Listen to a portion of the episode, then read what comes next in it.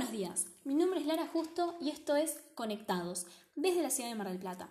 Son las 8 de la mañana. La mínima temperatura para hoy es de 12 grados con una máxima de 24. El índice de humedad es del 77%.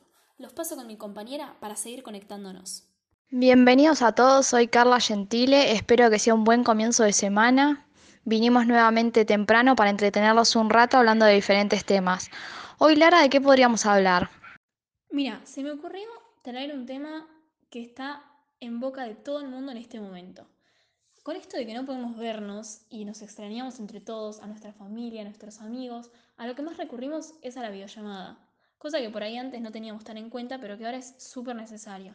Entonces se me ocurrió que podríamos hablar de cuáles son las cuatro plataformas que más están usando en este momento para mantenernos en contacto con todos nuestros amigos y nuestra familia a pesar del aislamiento obligatorio. Me parece buenísimo el tema de las videollamadas. A mí que me tocó cumplir años en cuarentena, empecé a las 12 mi cumpleaños haciendo videollamada con mis amigas, mi novio, mi familia y por lo menos me pude reír un rato, pasarla bien. Está buenísimo porque te sentís en contacto, así que me parece una súper idea para arrancar el programa, contar sobre las plataformas que estuvimos investigando, así que ¿querés empezar vos contando? Perfecto, arranco con las recomendaciones.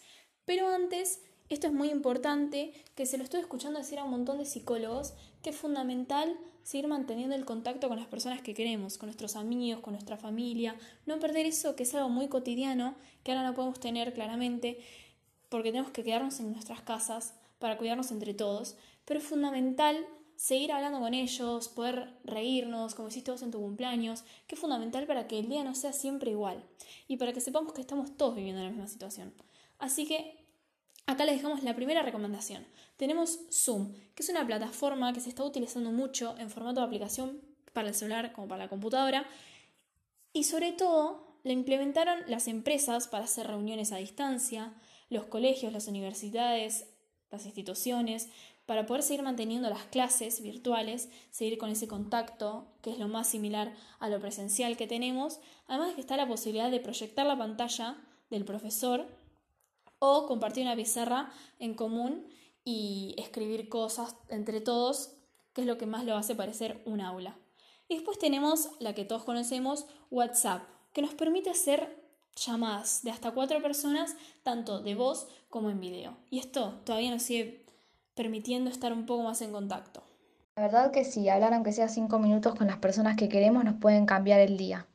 Otra de las aplicaciones es House Party, que es una aplicación que permite hacer videollamadas grupales, chatear y jugar con amigos. La aplicación permite un máximo de 8 personas en la llamada y es totalmente gratuita. Otra de ellas, que ya era muy utilizada, es Instagram, en donde también puedes hacer videollamadas, pero de un grupo más limitado. Y también puedes unirte a vivos, en donde muchas personas están haciendo clases de cocina, clases de yoga, clases de gimnasia o entretenimientos para pasar el tiempo.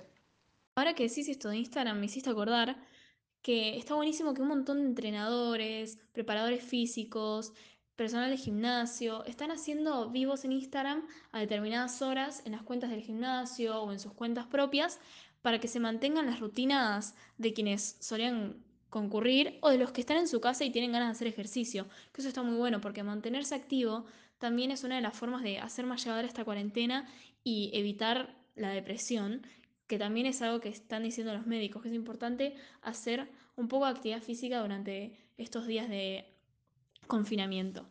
Así que bueno, vamos con más información después de este corte.